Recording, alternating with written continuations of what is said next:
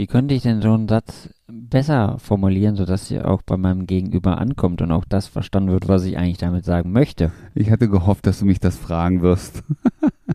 also, was ganz, ganz wichtig ist. Zurück ins Beziehungsglück. Du steckst in einer Beziehungskrise, machst eine Trennung durch oder hast Liebeskummer? Felix Heller und Ralf Hofmann sind die Coaches und Gründer von Beyond Breakup und sie unterstützen dich auf deinem Weg zurück ins Beziehungsglück. Du kennst es vielleicht, du, deine Partnerin oder dein Partner, ihr sprecht über Themen und ihr sprecht und diskutiert und redet und redet und redet und am Ende merkt ihr, dass ihr euch überhaupt nicht verstanden habt. Und deswegen sprechen wir heute mal über das Thema Klartext in der Beziehung. Also wie schaffst du es, wirklich Klartext zu sprechen, so dass ihr am Ende beide verstanden habt, was der andere gesagt hat und dass ihr euch beide so ausgedrückt habt, dass der andere oder die andere euch auch verstehen konnte. Ralf, warum ist es denn so wichtig, Klartext in der Beziehung zu sprechen? Das ist so wichtig, weil Klartext hilft dir letztendlich auch die Standpunkt und auch die Meinung deines Partners, deiner Partnerin zu verstehen. Und wer nicht Klartext redet, der redet eben unklar, undeutlich, un, ja, unbezogen auf bestimmte Dinge oder fehlt manchmal auch so der Kontext oder das, was wirklich gemeint war. Und es lässt sehr, sehr viel Raum für Interpretation. Ja, der andere hat also die Möglichkeit, auf, äh, auf deine Aussage hin erstmal zu interpretieren, was könntest du möglicherweise damit gemeint haben. Und dann fangen wir schon an, das ist so die Basis für Missverständnisse. Und es gibt ja verschiedene Art und Weise, wie man eine Nachricht verstehen kann. Ich würde dir gerne mal ein Beispiel geben, ein Beispiel, was ja häufiger in der Beziehung vorkommen kann, wenn man sagt, zu einem Partner, zu der Partnerin sagt, die Beziehung ist nicht mehr so, wie sie einmal war. Ein schöner Satz, ja, und der ist mit Sicherheit mehr als einmal ähm, in Beziehung gefallen. Und vielleicht kannst du dich selber auch daran erinnern, dass du das schon selber für dich festgestellt hast, die Beziehung ist nicht mehr so, wie sie einmal war und hast das vielleicht sogar ausgesprochen. Und jetzt würde mich interessieren, wie genau ist das denn auf der anderen Seite aufgenommen worden? Was ist denn daraus passiert? Was resultiert denn? Ne? Was, welches Ergebnis kam denn? Und vielleicht kennst du es auch schon aus der Psychologie. Ähm, und zwar gibt es, Schulz von Thun hat sich mal mit dem Vier-Ohren-Modell beschäftigt. Also vier Ohren einer Botschaft. Was meinen wir damit? Es gibt natürlich auch vier Münder einer Botschaft, ja, mit denen Botschaften vermittelt werden. Und wir bleiben mal bei dem Beispiel vom Felix. Ja, die Beziehung ist nicht mehr so, wie sie einmal war. Jetzt gibt es vier Ebenen, das Ganze wahrzunehmen. Zum einen hört jemand, also so ein Machertyp, ja, der hört, oh, einen Appell raus, ne? Die Beziehung war nicht mehr, ist nicht mehr so, wie sie mal war. Attacke, mach mal was. Und dann geht der los und sagt, du weißt was, dann lass uns mal lecker essen gehen.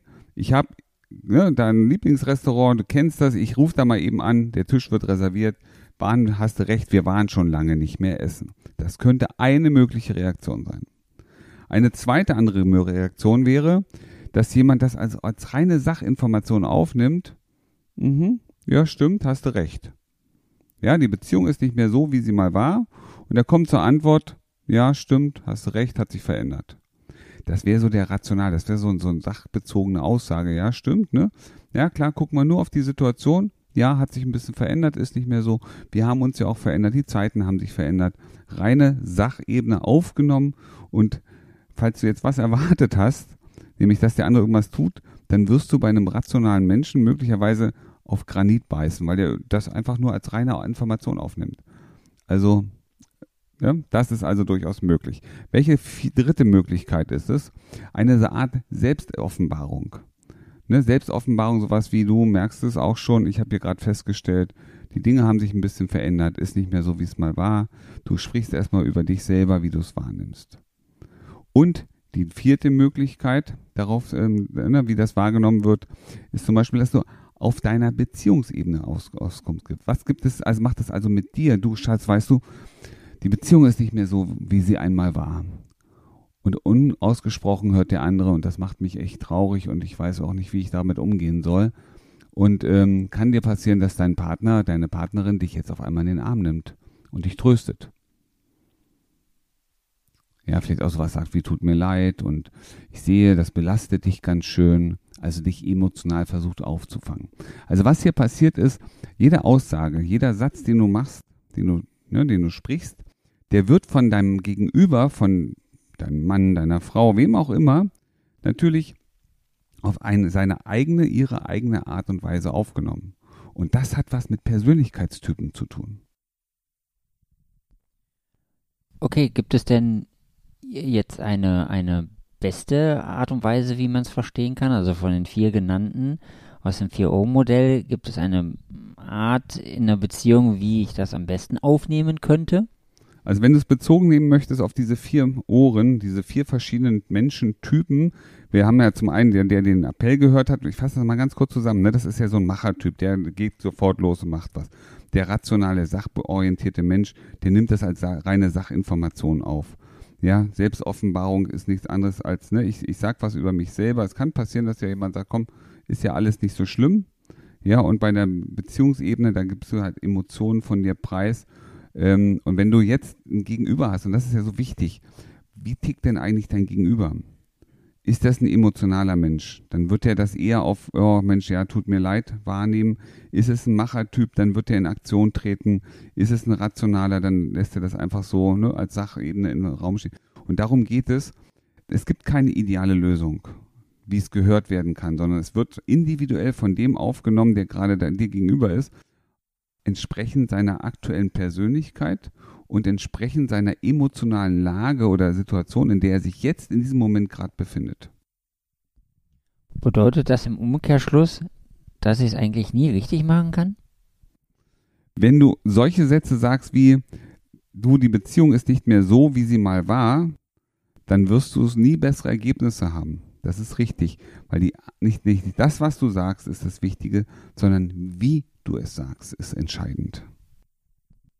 Wie könnte ich denn so einen Satz besser formulieren, sodass er auch bei meinem Gegenüber ankommt und auch das verstanden wird, was ich eigentlich damit sagen möchte? Ich hatte gehofft, dass du mich das fragen wirst. also, was ganz, ganz wichtig ist. Dieser Satz, ne, wir nehmen den Satz noch einmal. Die Beziehung ist nicht mehr so, wie sie einmal war.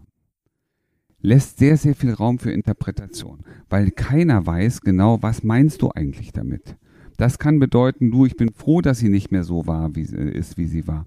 Das kann bedeuten, du, ich bin traurig, dass sie nicht mehr so ist, wie sie war. Das kann alles Mögliche, kann da rein interpretiert werden. Und deswegen ist es wichtig, sich klar und deutlich auszudrücken. Und eine wirklich gute, also wichtige Methode ist natürlich Klartext zu sprechen.